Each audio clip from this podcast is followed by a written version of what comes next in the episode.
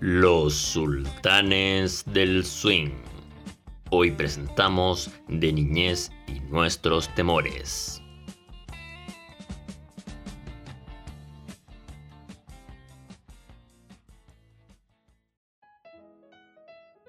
Muchas veces en la historia de la vida me he sentido sofocado. Lamentablemente me he acostumbrado a aquello. Al final de eso es la vida, ¿no? Una maldita costumbre. La mentira, partamos bien. Ahora vamos con este nuevo capítulo trascendental a Uy, todos uy, nuestros pero-. ¿Pero qué fue esa introducción? Una introducción distinta. Nos dejaste a todos anonadados. Quería marcar la tónica de lo que iba a ser esta, este, nuevo, este nuevo tema que vamos a tocar el día de hoy. Perfecto. ¿Cómo estás, Sebastián? Me encuentro muy bien, con ánimos, con energía, después de ya dos semanitas sin, sin grabar podcast. La gente ya nos esperaba de vuelta y, y aquí estamos un día más. Creo que fue una semana tan solo. Claro, una semana, pero, pero se fue, fue eterna. Fue muy, fue muy larga. Pero sirvió para, para retornar con más ganas. Además que retorné, por, por ejemplo, yo retorné a clase y de la universidad se me pasó muy lenta la semana. ¿A ti cómo, cómo estuvo esta semana para ti? Mira, la verdad que estuvo bastante bien. eh, ahí también en clase online. eh, ya nos han mandado algunas cositas para hacer trabajo y, cosas de ese estilo, pero, pero tuve dos días libres, así que, que estuvo bastante relajada. Perfecto. Oye, Flaco, la introducción no fue en vano de todo esto, fue, fue con un, un trasfondo, todo tiene relación en esto, nada de al lote en esto del podcast, porque nosotros nos vamos a dirigir hacia todo lo que nos fue nuestra niñez, lo que hacíamos de pequeños, lo- cómo lo pasábamos con nuestros amigos y la transición a nuestra actualidad a nuestro presente, cómo nos encontramos sofocados, como bien digo en la introducción, estresados más bien. Podríamos decir que este va a ser un capítulo nostálgico. Este va a ser un capítulo que nos va a traer muchos recuerdos. Claro, bueno, es que igual uno siempre tiene esa creencia de que los tiempos pasados fueron mejores. Aunque no necesariamente sea así, pero, pero siempre uno tiene esa sensación. Y cuando uno era pequeño, uno la vida era muy distinta. Cada vez que uno va creciendo, eh, se, van se van agregando más responsabilidades, más preocupaciones. Y eso uno no se da cuenta hasta que lo empieza a vivir. Todo se va tornando más complejo, ¿no? Es muy es. dura la vida y nadie te enseña.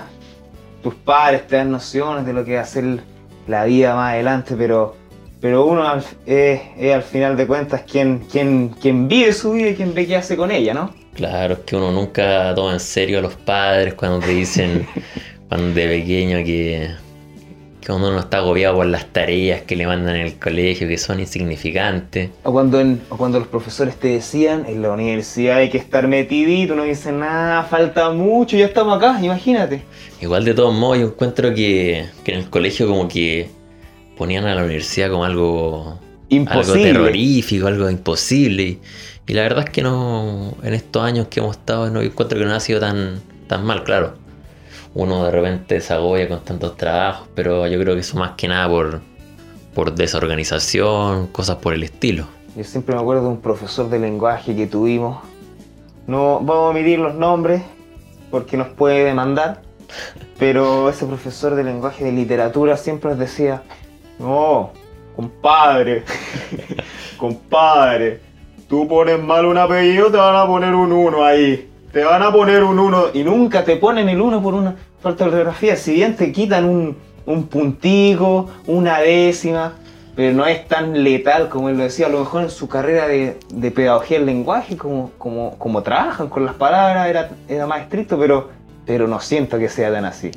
Pero me ha pasado que en, algunos ramos, por ejemplo, yo me acuerdo en primer semestre, eh, teníamos que hacer mucho trabajo escrito y, y, y que en ese, en ese momento, claro, no lo hacíamos en el computador porque como hacíamos, estábamos presencial y el profe nos decía había muchos trabajos muy buenos, pero por la falta de ortografía bajaba la nota considerablemente y me pasó de alguna vez que, que había tenido un buen desempeño en cuanto al, al contenido que, que había escrito, pero por alguna falta ortográfica me bajó el punto considerablemente. Y además que tú tienes talento con la escritura, eres un poeta innato, ¿no?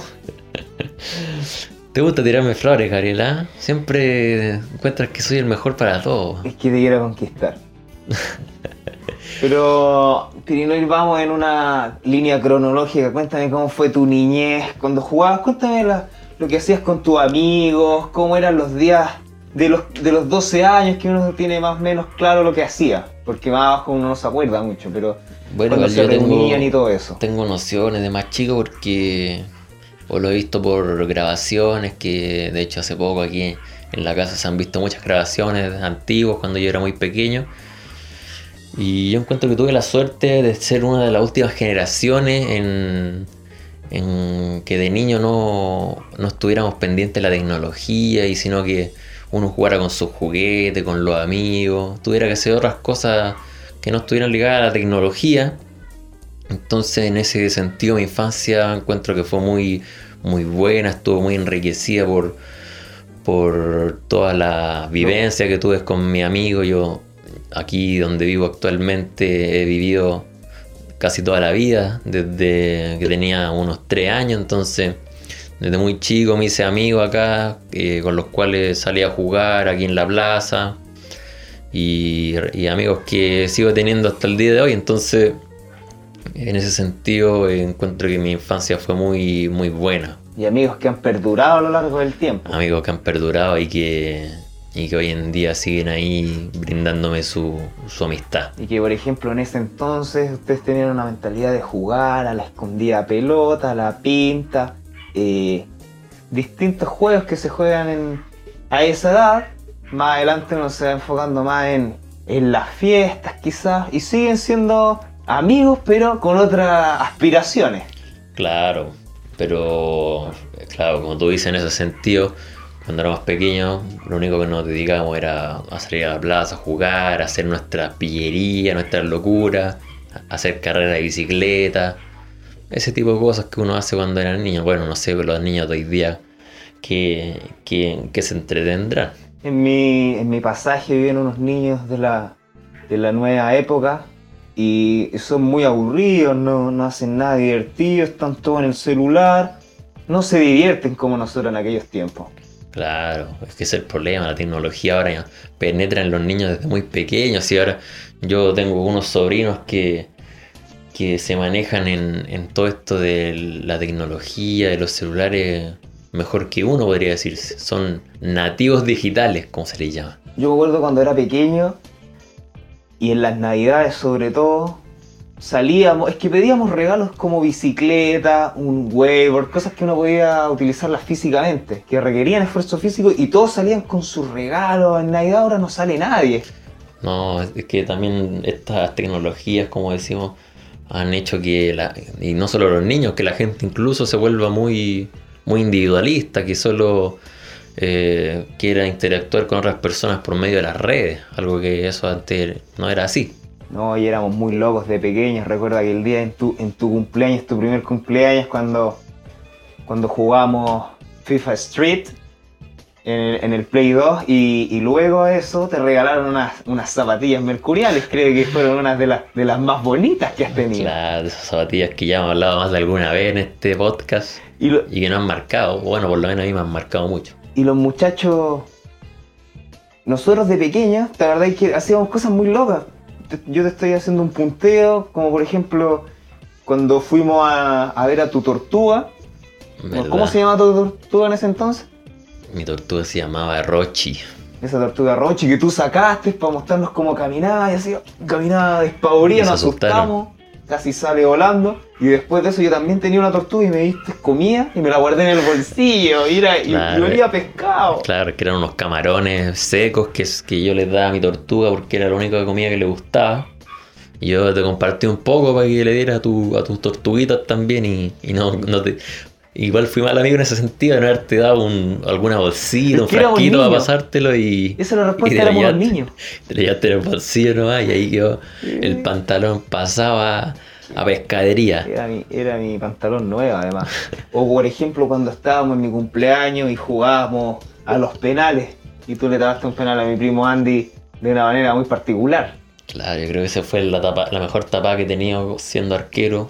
Yo pocas veces juego al arco, pero ahí estamos jugando los penales, como tú decías, y, y le tapé un penal a Andy, tu primo, de una manera un poco cagona, por así decirlo, porque yo me tiré, me jugué a un lado, pero me tiré sin mirar. Yo tenía miedo que llegara un pelotazo y, y me tiré dando vueltas la cara para que no me llegara, y de pura chiripa me salió un tapadón. Y saliste campeón de esa tanda. Si salí, no, bueno, en realidad no me acuerdo. Pero claro, las cosas antes eran muy, eran más inocentes, por ejemplo, en el colegio me acuerdo que también eh, la forma de relacionarnos con nuestro compañero era distinta, yo me acuerdo que, Era muy ma- más inmaduro. obviamente, pues sí, eran unos pequeños, aparte, yo creo que esa es la esencia de los niños, que son, son unas criaturas inocentes que de a poco van eh, viendo eh, los lados oscuros que tiene esta difícil sociedad. Y que, y que posteriormente te hacen preguntarte muchas cosas, como en la película del Joker. Claro, pero por ejemplo, como te decía, cuando estaba en el colegio, eh, hacíamos cosas distintas a las que se hacen ahora. Por ejemplo, eh, yo me acuerdo muy bien que llevamos álbumes al colegio, nos poníamos de acuerdo para comprar ciertos álbumes, Intercambiábamos láminas. intercambiamos las láminas. Yo me acuerdo muy bien una vez que estaba en el colegio con un compañero y tenía el álbum de God of War. Entonces, entonces el Pero tipo compraba muchas muchas láminas, entonces tenía muchas repetidas. Y, y me las pasó para que viera cuáles, cuáles no me faltaban amigos para intercambiar. Y bueno, yo me puse a revisarla en la clase.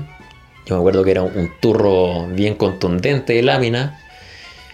Y en lo que estoy viendo, la profesora me dice: Sebastián, ¿qué tiene ahí? Y yo haciéndome el pillo, mostrando cualquier cosa. No, estás viendo aquí los apuntes, la libreta. Y iba a mi puesto y me, y me, me quita todo ese turro de lámina Y te expulsa del salón. y me expulsa al salón y yo quedé con un cargo de conciencia porque no las láminas no eran ni mías. Entonces yo le pedí a la profesora si podía devolverme, le expliqué que eran de, de mi compañero y no eran mías. Y la profesora no estuvo ni ahí y se las llevó para su casa. Nunca más volvieron a verse esas láminas. ¿Sabes qué? En ese entonces, cuando éramos chicos, en el colegio en realidad está grande. Nos quitaban las cosas y, no, y se las apropiaban. Se la apropiaban. Quizás qué cosas hacían después con nuestro, con nuestro artilugio. Los vendían en las cunetas o, o lo- o los permutaban. Pero nunca volvían a nuestro bolsillo.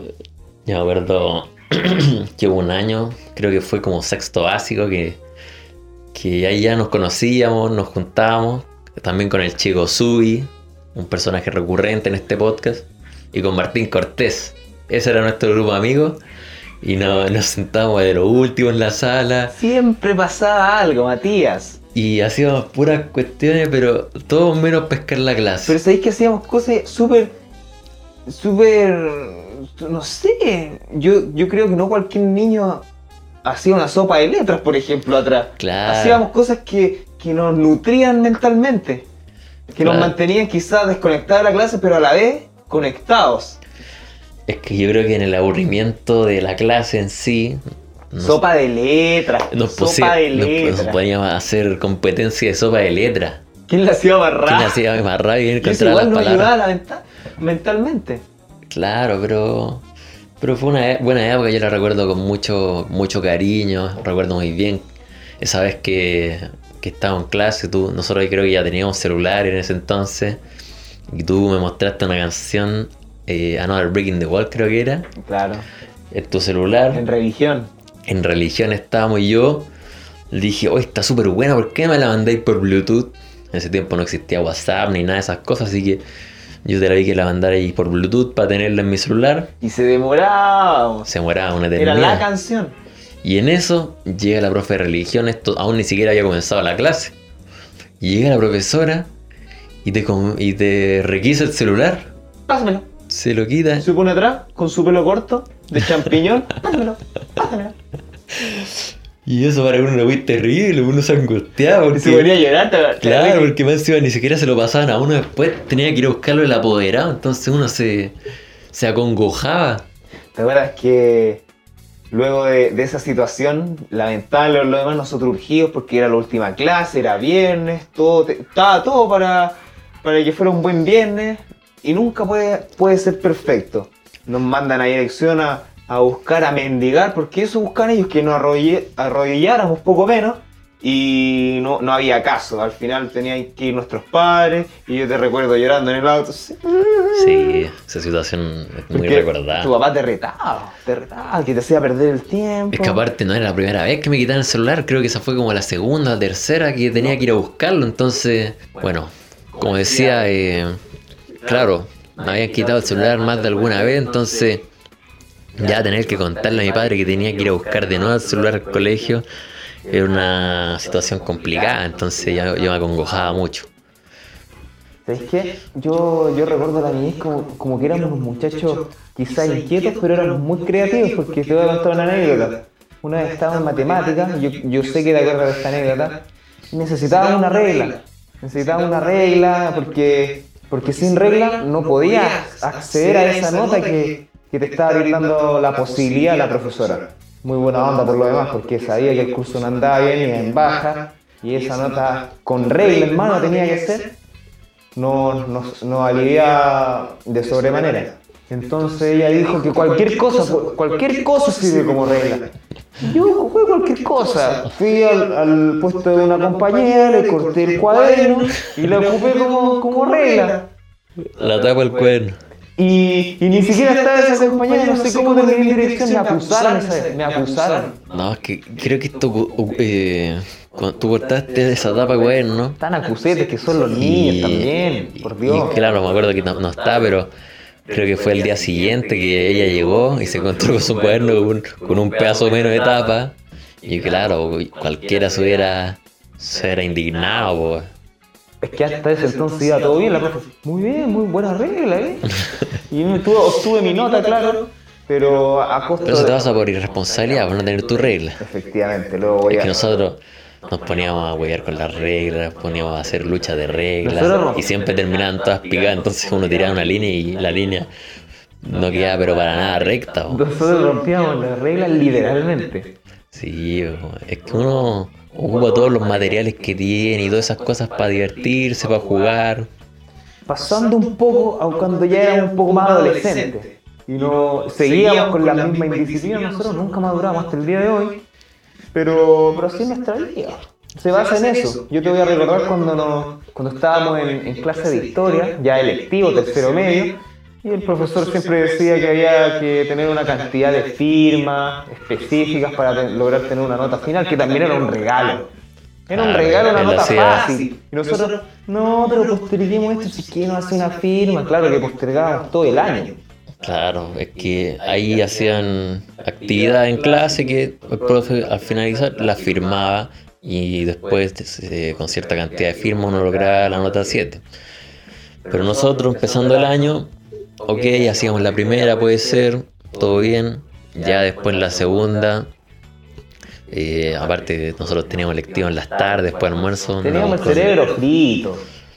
y daban la actividad y nosotros nos poníamos a hacer cualquier cosa, escuchábamos música, cualquier tipo de cosa y, y postergábamos la, la actividad hasta cuando ya, ya, ya se está acabando la hora y decíamos, chucha, ¿qué hacemos? No tenemos la, la firma, o sea, no tenemos la actividad. Tratamos de pedírselo a nuestros compañeros, al chico Fu y Yurki que trabajan Se juntos mostraban reacios. se mostraban reacios a entregarnos la actividad. Decían, sale, háganlo usted. El chico Subi está con su otro amigo, entonces tampoco podíamos acceder a él.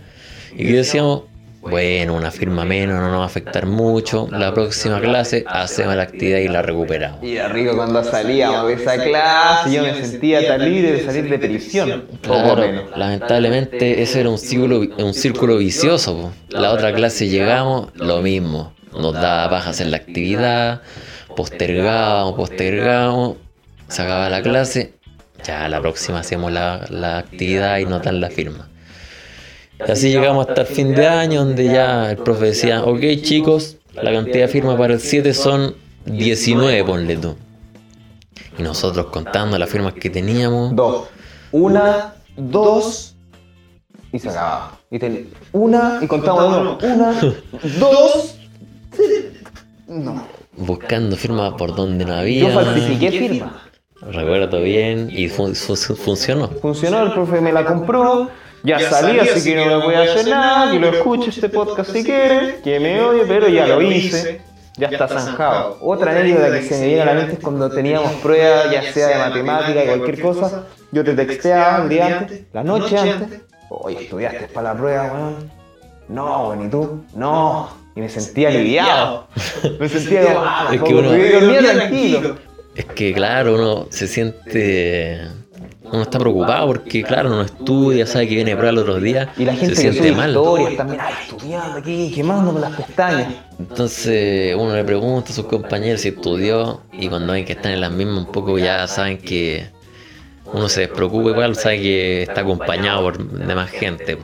Y bueno, al final nosotros nunca fuimos muy buenos alumnos en el colegio, no nos destacamos por, por ser buenos con las materias, sacarnos buenas notas, pero logramos cumplir con el requisito y, y al final de todo igual salimos con buenas notas. Salimos con buenas notas, notas que nos, que nos permitieron hoy entrar a la universidad. Claro, como decía el gran Maquiavelo, el fin justifica los medios. Claro, esa, esa frase nos quedó inculcada, Nos que quedó de la, de la gran profe Giannini. Claro, que si algún día escucha esto, le mandamos saludos. Una, La profesora- extrañamos mucho. una profesora destacable.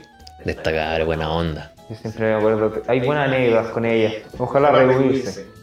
Claro, siempre es bueno eh, retomar estas anécdotas que, que uno tiene en el colegio. Y así es como los, los sultanes desde ese entonces que pensaban en el futuro, eran unos visionarios y ellos sabían inconscientemente que iban a hacer un podcast, pero no sabían la idea en sí. Viejo, en ese tiempo ni siquiera sabíamos que era un podcast. No, en ese tiempo no sabíamos ni qué íbamos a estudiar. Claro, pero bueno, aquí estamos ahora. Con la herramienta, bueno, progresamos, seguimos caminando, seguimos avanzando en esta línea cronológica y llegamos a la universidad, a final de cuentas. Bueno, volviendo también a la cuando éramos más pequeños, ¿te recuerdas eh, los miedos que tenías cuando eras chico? ¿Qué, qué era lo que te aterraba? Cuando chico a mí me aterraba mucho. la- Bueno, es que, mira, los miedos pasan por etapas. Cuando pequeño, como, como estaba diciendo, me, me aterraba mucho la oscuridad. Me aterraba la oscuridad. Cuando, cuando llegaba la noche yo pasaba mucho susto. Además que yo veía videos en YouTube de repente de Scream, un Scream y yo ah, me ponía muy triste porque sabía que en la noche se me iba a recordar esa imagen, se me iba a aparecer esa imagen en la mente mientras dormía. Entonces tenía que dormir como con la luz, con la luz encendida, la puerta abierta. Era complicado, me, me daba miedo hasta ir al baño, imagínate. Sí, es que cuando uno es pequeño es, muy miedoso. Yo igual recuerdo que también me da miedo la oscuridad. Por eso siempre yo, cuando, desde chico tuve televisor en mi cuarto, entonces tenía que programar el televisor para que se apagara en una cierta cantidad de minutos y yo tenía que quedarme dormido antes que se apagara, si no, no podía dormir. Porque también me da miedo la oscuridad.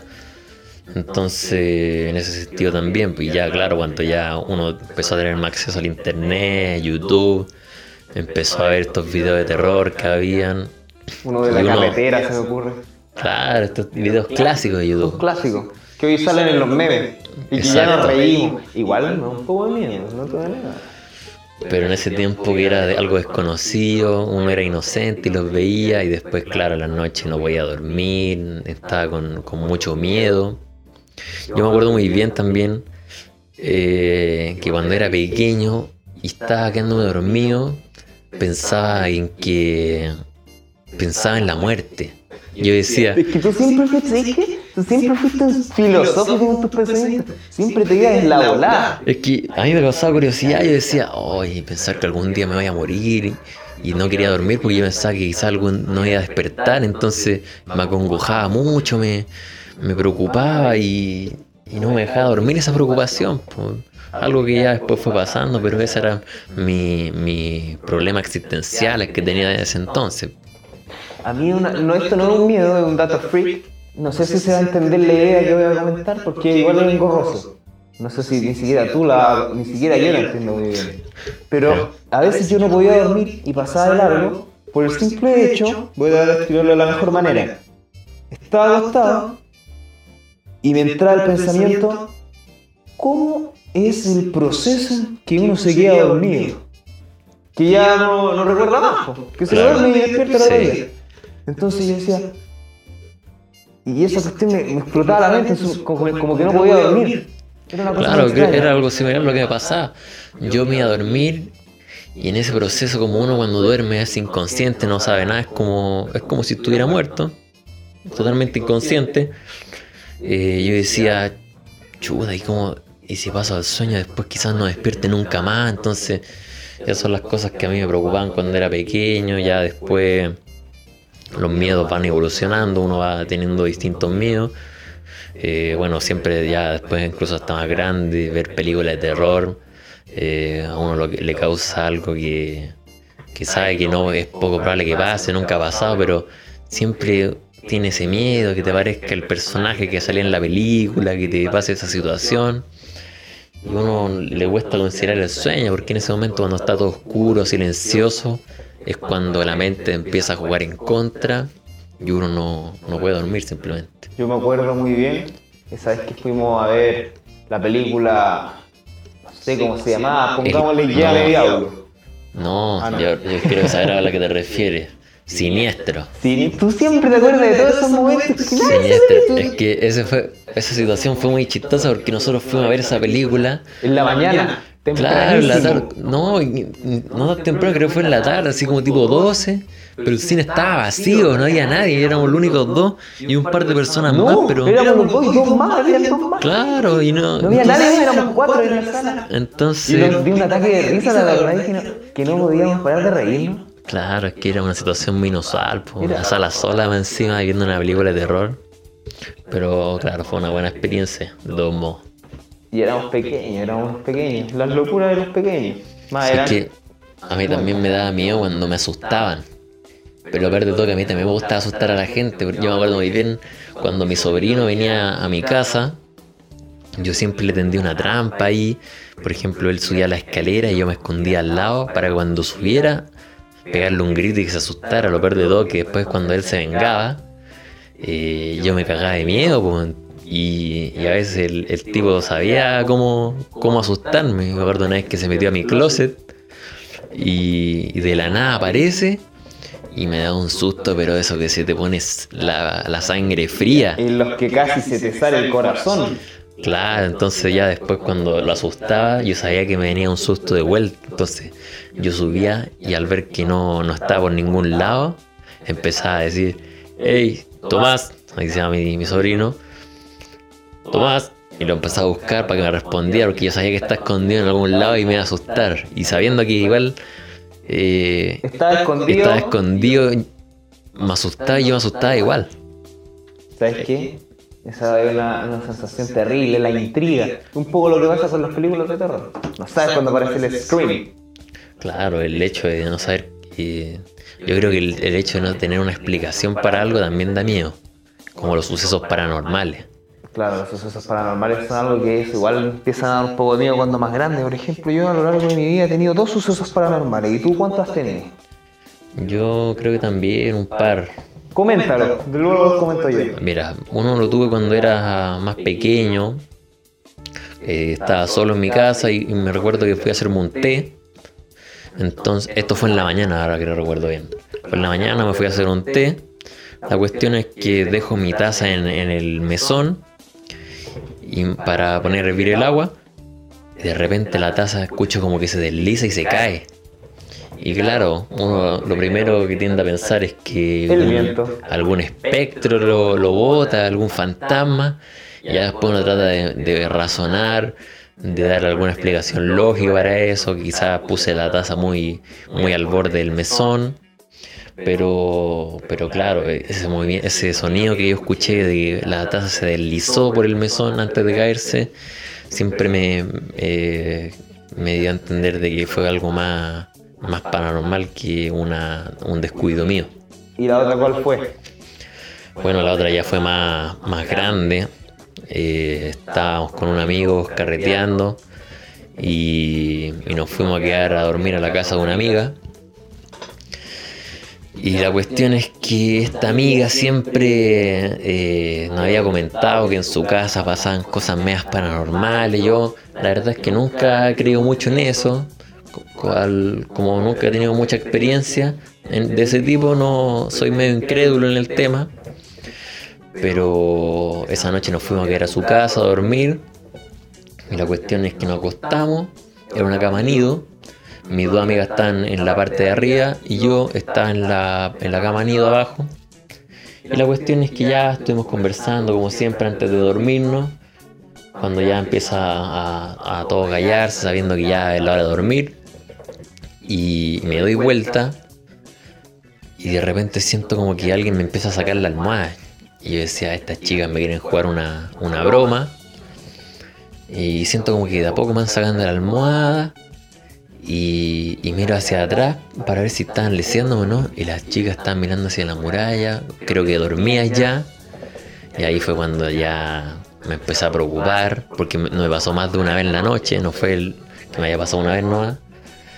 Y, y de ahí que me costó quedarme dormido. Yo, la verdad es que, que ahí sentí el verdadero miedo. Después creo que tenía una cuestión colgando mi amiga. Y en medio de la noche se empezó a mover. Entonces esa noche ya eh, le empecé a creer más con esas historias que ella contaba. Y, y me dio mucho miedo, la verdad que ahí sentí el terror, pero extremo. ¿Y tú? ¿Cuál ha sido tu experiencia paranormal? Los sucesos paranormales son algo no menor, algo que te marcan, porque uno Claro. queda perseguido. Mis sucesos han sido tres. Dos en mi casa y uno fuera. Ya. En Rapel. Voy a partir con los de mi casa, que fueron de poca monta. A lo mejor yo creo que puede haber sido un malentendido, no sé, pero fue una vez que el primero es que yo me quedé solo en casa y, y de repente escucho que golpea la puerta, yo estaba solo, completamente solo, la de noche, no había nadie y escucho tres. Abro rápidamente, no había nadie. Pero eso, ¿esto fue en la puerta de tu casa? En o la en- puerta o de mi casa fue esto. Así como si estuvieran entrando, o sea, si estuvieran golpeando para, Sí. para llamar. Sí, y yo pensé que era un vecino, dije alguien me debe jugado una pitanza. Más adelante, no, no puede ser tan veloz y yo abrí rápidamente la puerta, entonces quedé ahí marcando ocupado. Claro. La siguiente fue que son veces que pequeñas, pero la tercera va a quedar para atrás. Esta segunda vez yo estaba solo también en casa, siempre me pasa solo esto. Y de repente si- siento que la, la silla se desliza así. Raro, Claro. muy raro. Yo también dije, no, algo pasa en esta casa. Algo me quieren hacer. Alguien me está buscando, dije yo. Es que esas situaciones uno siempre está la duda, uno busca encontrar alguna explicación científica, una explicación lógica, pero pero de tanto escuchar estas historias de fantasmas, historias paranormales, que uno también empieza a creer, la mente empieza a jugar en contra, entonces uno igual se atrapa. po. Y esta que te voy a contar ahora ni siquiera te la he contado porque me acordé recién de que sí había sido un suceso paranormal, efectivamente. A ver, a ver. Fuimos con mi novia, sus primos, éramos alrededor de 12 personas en una, en una casa en, en Rapel. ¿Ya? A los pies del lago estábamos. Nosotros salíamos y está al lago. Ah, esto fue hace poco. Sí, el año pasado, 2020. Sí, sí, recuerdo. El lago está ahí a nuestra disposición, era una casa soñada, bonita, grande. Cabíamos todo. De día, todo perfecto. Bueno, nosotros entramos y había, cuando entramos, de día, había cuadros de payasos. Ya. Puros payasos. Así, cuadros raros. ¿Por qué payasos? Nosotros. Bueno, en el pasillo, en las piezas, puros payasos. Ya. La cosa es que ya todo bien, le bajamos el perfil, llega la noche y las luces empiezan a hacer como siempre. Siempre que llegaba la noche empiezan a hacer como a titilear. Claro, empezaba a bajar las luces. Como que no está una luz constante, una luz constante.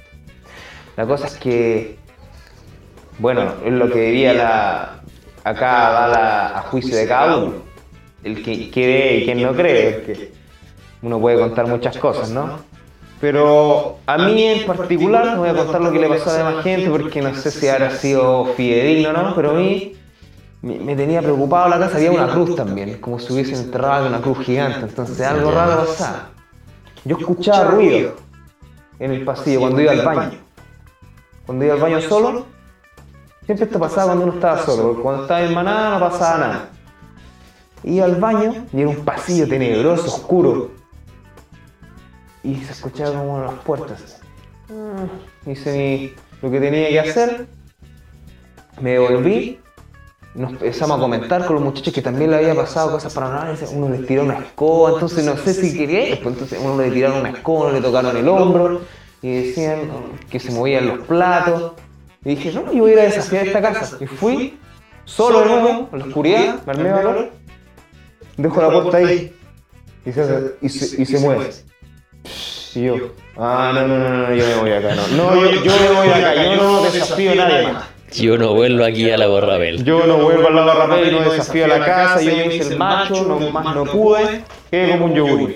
Claro, es que uno también empieza a creer porque hay mucha historia de este tipo, entonces si a harta gente le ha pasado es porque, porque no creo que todo haya sido No, coincidencia. si pasan, hay videos también, que uno Claro. miraba de pequeño y que ya más o menos traumado. Pero ahora los sustos son otros, ahora los sustos son qué vamos a hacer con nuestras vidas, qué, qué es lo que nos depara el destino.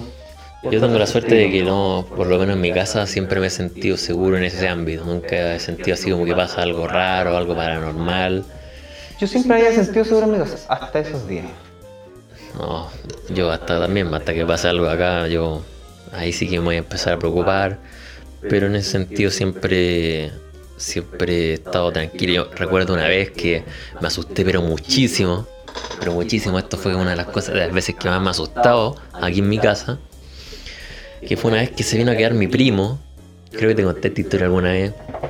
Se vino a quedar mi primo acá. Eh, pasamos el día, después se quedó a dormir. La cuestión es que yo estaba acostado durmiendo. Cuando de repente a medianoche me despierto y, siento como una sensación más extraña, como que había alguien mirándome. Y la cuestión es que mira al lado mío y, yo tenía un escritorio con una, con una silla donde yo siempre dejaba mi ropa. Entonces yo siempre acumulaba ropa y se hacía un buen bulto. Y la cuestión es que empecé a ver la, la silla, todo esto de noche. Y claro, el bulto que había era demasiado grande. Entonces empecé a sospechar si había alguien ahí o no. Cuando de repente veo que se mueve ese bulto y me prende una luz encima. Y ahí el susto ya fue inevitable y era mi primo que no podía dormir. Y me dice, Seba, Seba, Ah, ¿qué pasa, hombre? Que me asustáis. va". No, es que no puedo dormir, tenía al- algún libro que me preste para poder leer. Y ahí ya uno como que le baja un poco la atención, pero en ese momento te juro que... Los niños son muy tenebrosos, hasta yo mismo me debería decir que yo era un tenebroso porque uno siempre que tiene miedo va donde los papás. Y se pone al lado espera que y se pone ahí. Y lo mira. Y lo mira. Y de repente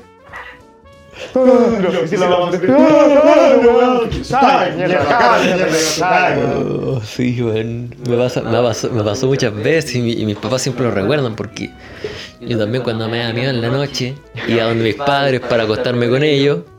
Y claro, en un principio yo iba donde mi madre, al lado donde estaba mi madre. Y claro, ahí estaba un buen rato, la despertaba, pero ella nunca quería que, se nunca quería que me acostara con ellos y me iba a acostar a mi cama y esperaba que, que me dormiera quizá. Entonces cuando ya veía que esa técnica no funcionaba, recurría a mi padre. Entonces ya cuando me daba miedo bajaba y me ponía al lado de mi padre, ahí parado, esperando a que despertara. No, no, sin nada. Esperando a que me a que se despertara para que para contarle. No se despertaba nunca, entonces le movía un poco la cama.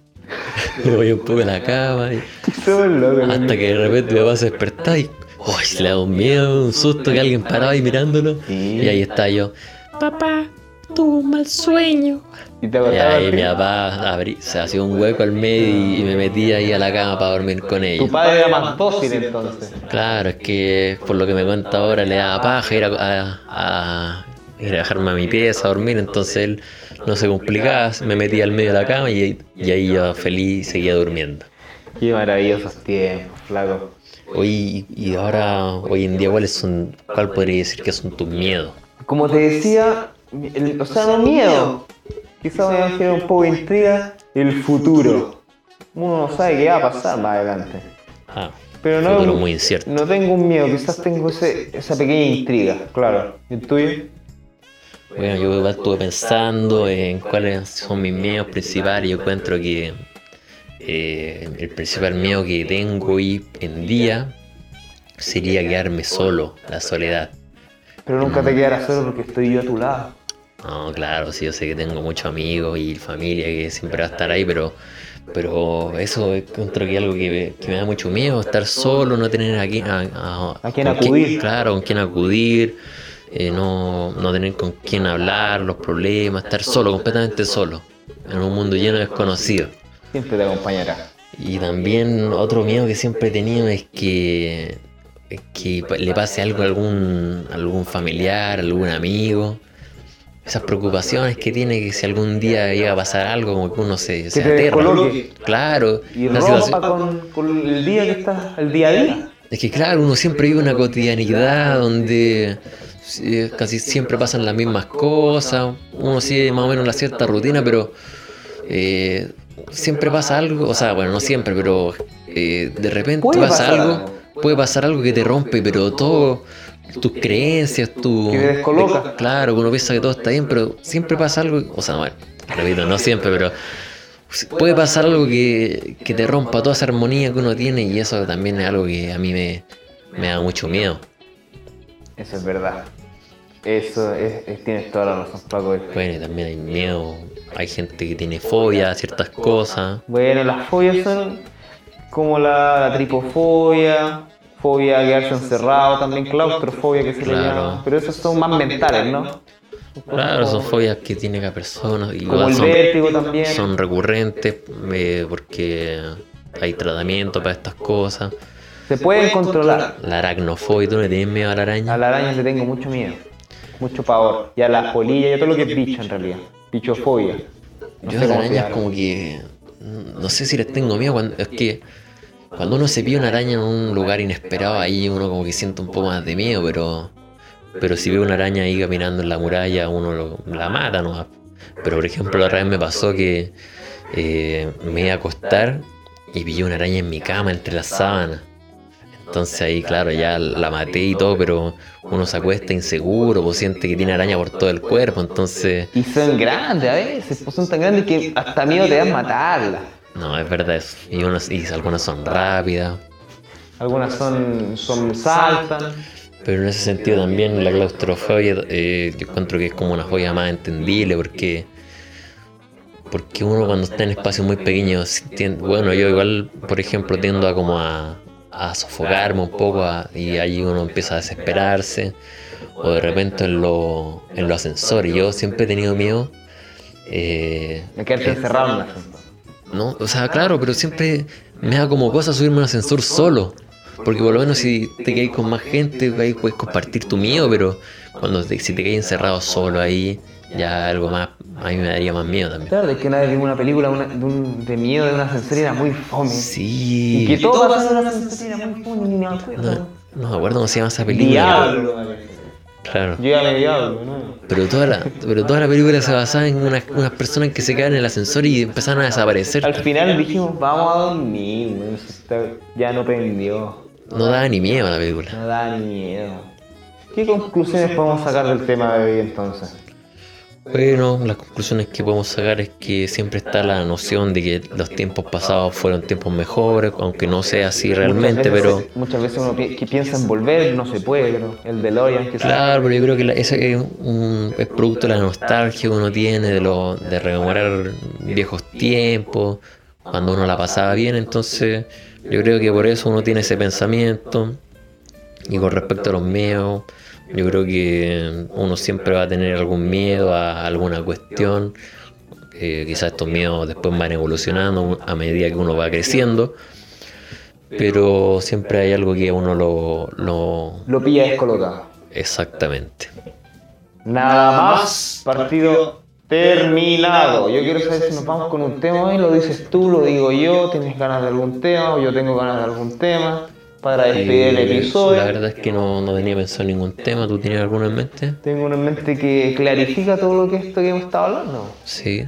Uno de 21 Pilots, Stresses Out, que tú sabías que yo lo iba a proponer. ¿Cómo no lo vi venir ese? Y ayer. Lo había comentado ayer. Lo he comentado toda la semana. Bueno, perfecto. Nos vamos con este tema de 21 Pilot. ¿Cómo se llama? Stressed Out. Perfecto. Y con esto despedimos esta nueva edición de los Sultanes del Swing. Como siempre agradecemos eh, a todos los que nos escuchan. Eh, les proponemos que nos vayan a seguir a, nuestra, a nuestro Instagram, Sultanes del Swing, no, Sultanes del Swing Podcast, guion bajo, guion bajo. Ahí subimos eh, siempre publicaciones de los capítulos que vamos subiendo, vamos haciendo, vamos a ir de a poco incorporando nuevas dinámicas como lo hicimos en el capítulo anterior. Y eso, pues.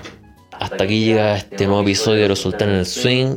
Nos vemos en la próxima, Gabriel. Nos vemos, Piri. Un abrazo a toda la gente. Mucho éxito en lo que se viene y muchas alegrías. Chau, chau. Chao.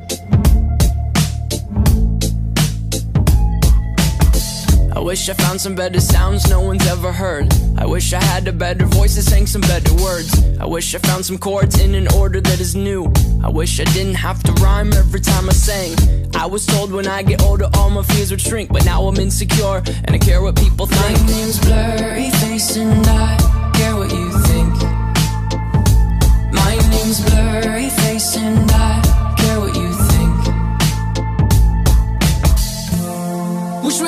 back time to the good old days.